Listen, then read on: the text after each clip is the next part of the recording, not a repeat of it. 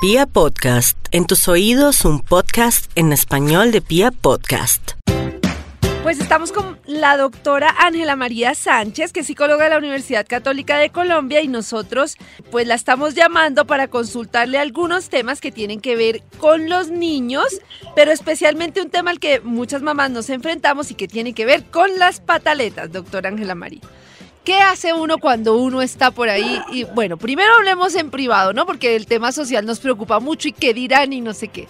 Pero en general, más de nuestra relación con el niño. Estamos ahí, estamos con un niño, digamos, de dos años y encontramos que el niño llora, se tira al piso, que es difícil de, de llevar la situación, que no nos quiere hacer caso. ¿Qué puede estar pasando y cómo debemos leer la situación? ¿Qué debemos hacer? Bueno, normalmente cuando sucede eso es porque definitivamente los niños están primero probando los límites de los papás. Muchos de estos niños lo que pasa es que están manejando, aprendiendo a manejar sus emociones, ¿no? Y pues es a nosotros, a los papás, a los que nos toca aprender, enseñarles a ellos a poner límites, pero también desde la calma de nosotros, desde el saber entender qué es lo que está produciendo esa pataleta, qué es lo que produce eh, el berrinche, porque a veces es más berrinche que pataleta, que ahí, ahí sería bueno también eh, que algunos papás supieran cuál es la diferencia, ¿no? La pataleta muchas veces es como el capricho del niño, mientras que el berrinche ya es cuando entra en un estado de rabia, de ira que como dices tú, no ni nosotros los podemos manejar. Y entonces uno puede asumir, por ejemplo, porque muchas veces uno se descuadra en los horarios, uno puede asumir, por ejemplo, que el niño está cansado, tiene hambre, que me parece que a veces como que no, le, no nos damos cuenta, o sea, creemos que los niños por ser niños no tienen emociones o no tienen sensaciones. Eh, el otro día, por ejemplo, yo venía en un avión y después de 11 horas de vuelo ya se había acabado el vuelo y un niño lloraba y lloraba y la gente se preguntaba, pero como, ¿por qué llora? Y yo pensaba, joder madre, si uno está cansado después de un vuelo de 11 horas, pues un niño más, pero como que no nos no, no tenemos la suficiente empatía a veces para entender que los niños pues están cansados, que tienen problemas en algún momento, que se sienten mal. Claro. Claro, igual que nosotros los adultos, lo que pasa es que pues nosotros ya hemos aprendido a regular nuestras emociones y el niño no. Y es aprender también a identificar, ¿no? Cuáles son las necesidades del niño, preguntarle muchas veces en esa por ejemplo, la situación que tú dices, muchas veces los papás no hacen nada por por la pena de que van a decir los, las personas que están alrededor. Entonces hay que aprender a identificar las necesidades del niño de acuerdo a lo que también nosotros conocemos en, los horarios, su temperamento. Muchas veces no conocemos el temperamento de los niños y pueden ser muy tranquilos, pero igual ellos tienen frustraciones, también les molestan muchas situaciones, también eh, se disgustan o pues simplemente manifiestan su necesidad a través del llanto, a través de eh, la, la rabia ellos a veces, eh, o de sus necesidades, ¿no?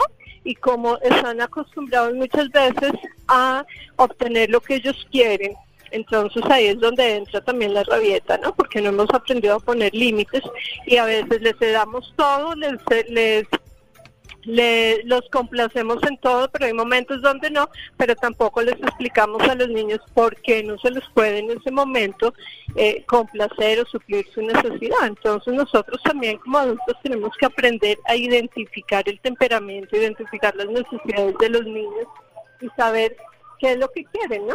A veces eh, creemos que porque son pequeños entonces no, no exigen o, o no pueden de alguna forma tomar decisiones sencillas, decisiones como entre, eh, no sé, por ejemplo, ¿qué quieres comer?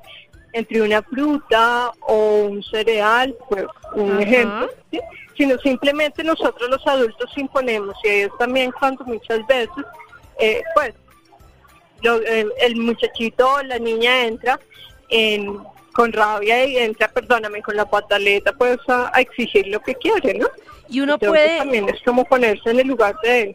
y uno puede intentar, digamos, hacerlo verbalmente así el niño todavía no se exprese porque, por ejemplo, no sé, mi, niña de un año y medio, entonces ella lanza el chupo, eh, grita de todo y uno ve que está furiosa, ¿cómo sería el lenguaje para yo abordarla de tal manera que garantice que ella me está entendiendo lo que yo le estoy queriendo decir?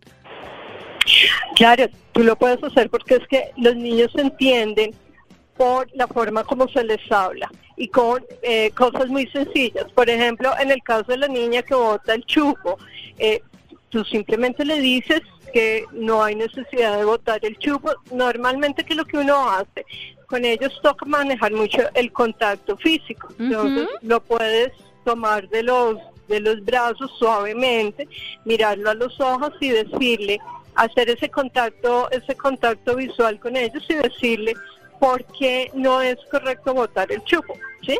si hay algo que le está molestando, tú también le puedes decir, yo entiendo que te esté molestando algo, pero esa no es la forma de, de buscar lo que yo lo que quieres, de solicitar algo lo que estás queriendo en ese momento, ¿sí?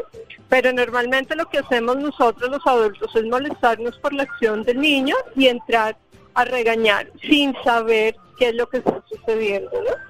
Claro, y además que uno lo, lo juzga desde su, desde, desde su tema de adulto. Si un niño, por ejemplo, golpea a un niño de un año, uno lo ve gravísimo porque el niño lo golpea a uno, pero uno no entiende que el niño no tiene el mismo contexto que ya tiene uno para saber que no se golpea. Entonces uno tiende a juzgar la acción como, como si fuera algo gravísimo y en realidad me imagino que el niño está tratando de expresar algo que no puede porque no sabe manifestar sus sentimientos. De acuerdo. Además, si él en algún momento ha visto que, bueno, también hay que identificar si ese golpe que, el niño está dando es porque está jugando, porque para ellos también es una forma de jugar, o si realmente el niño lo que está haciendo es eh, el golpe haciéndolo como una manifestación de su molestia, ¿no? Que eso también es importante identificarlo, porque los niños cualquier cosa lo, lo toman como juego. Muchas veces uno como adulto juega con los con los pequeñitos. Eh, hay papás que les, les pegan en la en la eh, sobre el pañal jugando ellos están aprendiendo a través del ejemplo, entonces seguramente están repitiendo ese comportamiento y no necesariamente tiene que ser porque se molesta.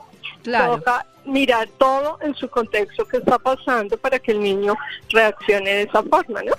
Claro, y otro de los temas es que es que uno debe también como intentar gestionar sus propias emociones, ¿no? Porque yo te quería preguntar, supongamos uno llega y entonces resulta, no sé, una mamá llegó súper cansada del trabajo y resulta que la niña está en tremenda pataleta o, la niña está muy inquieta y la mamá siente que realmente está muy molesta la mamá, que siente que no va a poder gestionar sus propias emociones.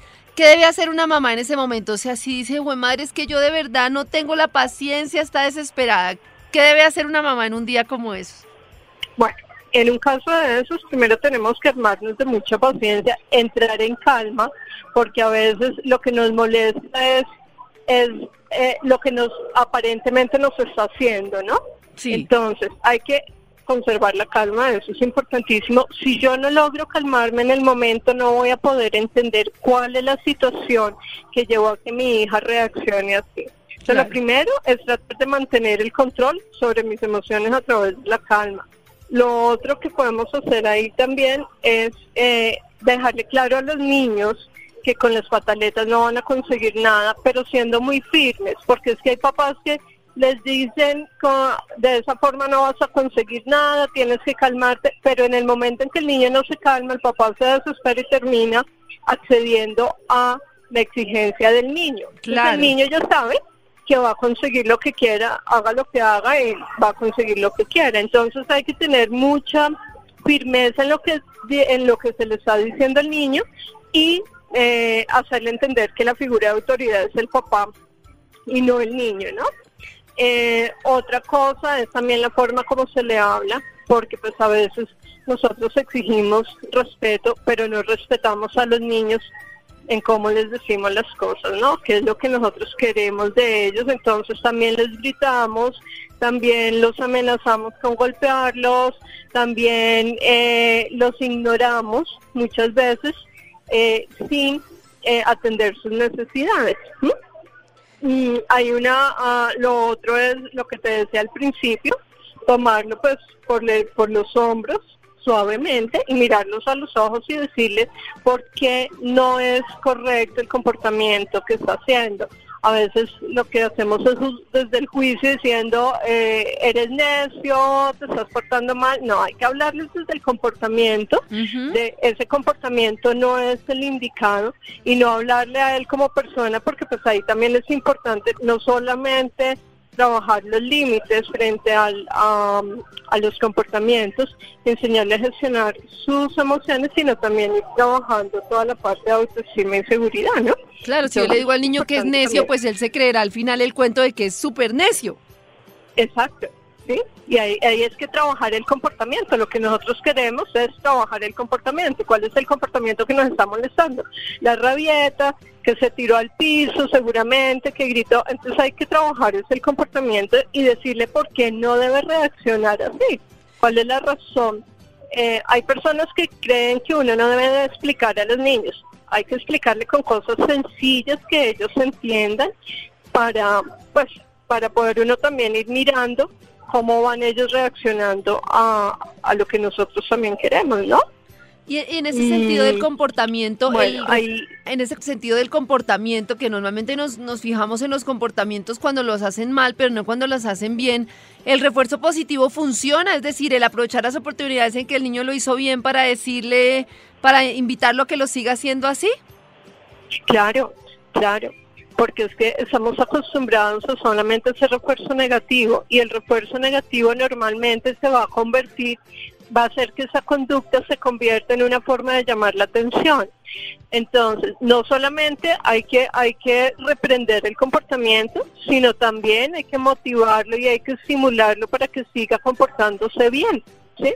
Entonces, una forma de refuerzo positivo, y no necesariamente tiene que ser con cosas materiales, es un abrazo, es un beso, es manifestarle lo felices que nos sentimos porque sus comportamientos han mejorado, porque está aprendiendo a manejar sus emociones, porque está aprendiendo a manejarse en ciertos, en ciertos espacios también. Eh, y fuera de eso, pues eh, eh, le estamos ayudando también al niño a que vaya adquiriendo seguridad en el mismo, ¿no? Claro, claro, que esté más seguro. Y en ese sentido, el premio y el castigo, cuando después de una situación que no nos gusta, los papás usan, ay, te, eh, si te portaste bien, entonces puedes hacer esto, te portaste bien, entonces te doy este regalo, te portaste mal, entonces te quedas en tu habitación. ¿Ese, ¿Ese tipo de decisiones son válidas? Son válidas hasta cierto punto. Lo que pasa es que el premio y el castigo tienen que ser proporcionales también a la falta que se está, que el niño está cometiendo y al comportamiento que queremos corregir. Pero es importante mezclarlo no solamente con cosas materiales, sino con la parte afectiva.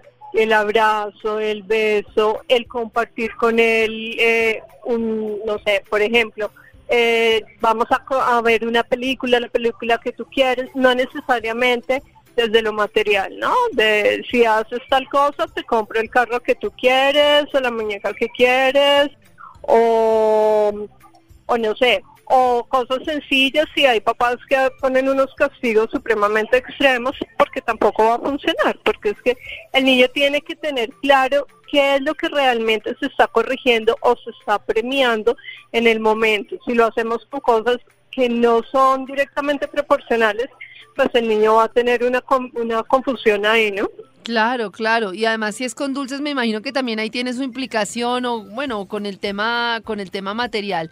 Es muy diferente la, la, la, la, actitud que yo debo tener frente a una pataleta con un niño de dos años a con un niño de cinco años. Sí, eh, de acuerdo a cómo van creciendo, de acuerdo a su desarrollo, vamos a tener que ir cambiando. Entonces, no es lo mismo que tú le digas a un niño de dos años que está empezando a aprender cómo se manejan las situaciones, a un niño de cinco años que seguramente ya hay situaciones que él sabe cómo las hace. El nivel de conciencia es diferente en el de dos años y de cinco años, pero eso también depende de nosotros los papás, cómo lo manejemos.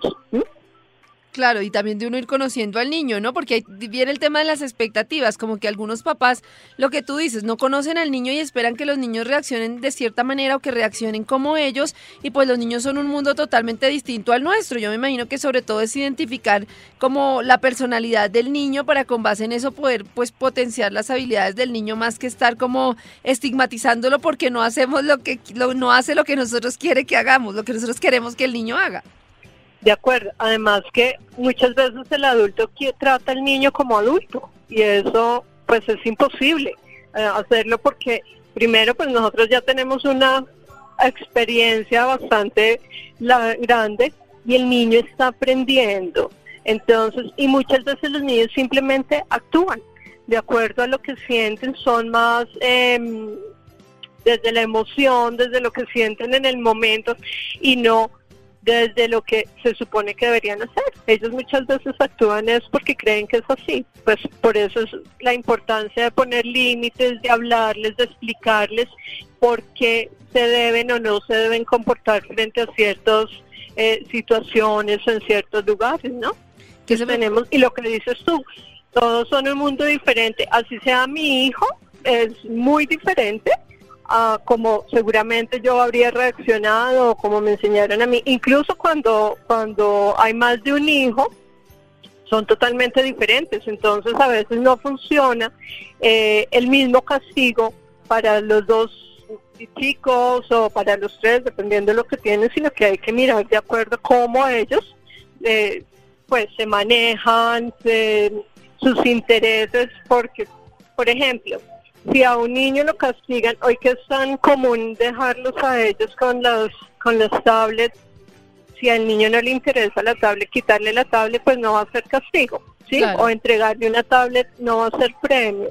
Hay que, por eso es importante conocer desde sus intereses, qué les gusta, qué no les gusta, qué les molesta, qué no les molesta, para sí mismos saber cómo se manejan los castigos y los premios que es un tema muy de, de, observar al niño. Pues doctora Ángela María, muchas gracias por estos válidos consejos para esta dura tarea de ser padres que requiere tanta paciencia, tanto amor y que yo creo que a veces confundimos el tema de amor con los límites. Pensamos que amar es, es dejarlos hacer para que se sientan, porque es como lo más fácil y creo que nos falta entender que uno puede poner límites con mucho amor o podría o podría no o podría ser igual o sea una cosa es entender al niño entender su sentimiento y empatizar con cómo se siente y otra cosa es el límite que es tan necesario para los niños. De acuerdo pero lo que dices tú los límites hay que hay que ponerlos desde el amor no siempre que hay que trabajar desde el afecto con los niños y de esa misma forma pues vamos a, tener niños eh, seguros niños felices y no el niño que hace porque tengo que complacer, ¿sí? Y no hay una conciencia de por qué estoy actuando o no frente a ciertas situaciones. Entonces hay que trabajar muchísimo la parte afectiva y los límites van de la mano del afecto. Eso lo que dices tú, eh, eso es amar a un hijo, poner límites, poner normas y corregir en el momento en que hay que corregir. Muchas gracias, doctora Ángela María. Bueno, muchísimas gracias a ti.